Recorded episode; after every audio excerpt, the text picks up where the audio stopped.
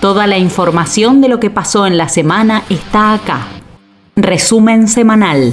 Estas fueron las noticias más importantes de la semana en Morón. Lunes. Según datos de la Secretaría de Planificación Estratégica Municipal, en los últimos meses Morón comenzó un proceso de reactivación económica que se constata en mayor habilitación de comercios e industrias. Solo durante noviembre se recepcionaron 120 nuevas solicitudes. Esta cifra representa un aumento de más del 100% en comparación a octubre. Al respecto, esto destacó el jefe comunal.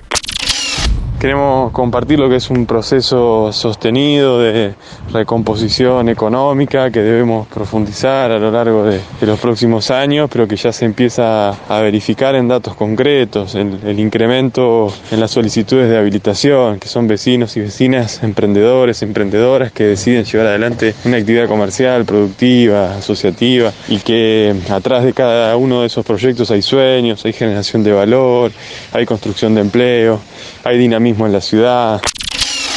Martes. El intendente Lucas Gui supervisó las obras de saneamiento hidráulico de la cuenca French Ascuénaga. El sistema de drenaje cuya obra se encuentra en la tercera etapa comprende desde la calle Zarratea hasta las vías del ferrocarril Sarmiento. El objetivo de la intervención es redirigir el agua de las precipitaciones hacia el arroyo Morón, lo que beneficiará directamente a más de 20.000 habitantes de Morón Centro. Miércoles. Tras haber vacunado a la totalidad de los vecinos y vecinas con la primera dosis contra el COVID-19 y superar el 90% con la segunda, Morón es el distrito con mayor cantidad de terceras dosis aplicadas por cantidad de habitantes. Según los datos actualizados esta semana, uno de cada 10 moronenses ya ingresó en la tercera fase de la inmunización. Más de 32.000 vecinos y vecinas recibieron su tercera dosis. Todos ellos forman parte de los casi 300.000 que ya se aplicaron dos dosis en los vacunatorios que se encuentran asentados en la comuna. Importante.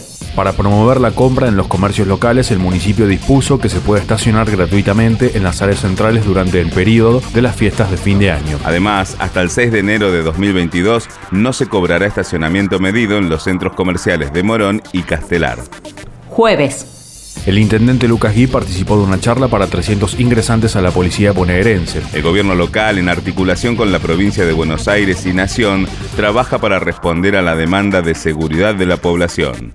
Viernes. Esta semana y hasta el 31 de diciembre, los vecinos, vecinas y personas que trabajen o estudien en el distrito podrán votar en la Feria de Proyectos del Presupuesto Participativo en la UGC de cada barrio. Al respecto, esto detalló el secretario de Desarrollo Territorial y Relaciones con la Comunidad, Mariano Espina.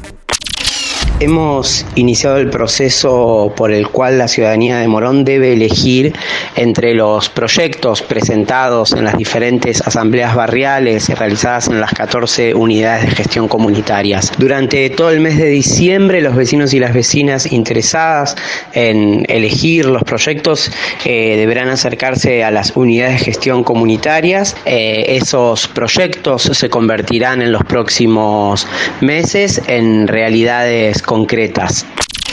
Agenda.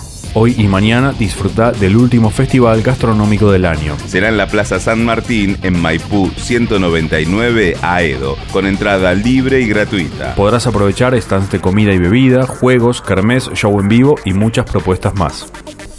Toda la información de lo que pasó en la semana está acá. Municipio de Morón, Corazón del Oeste.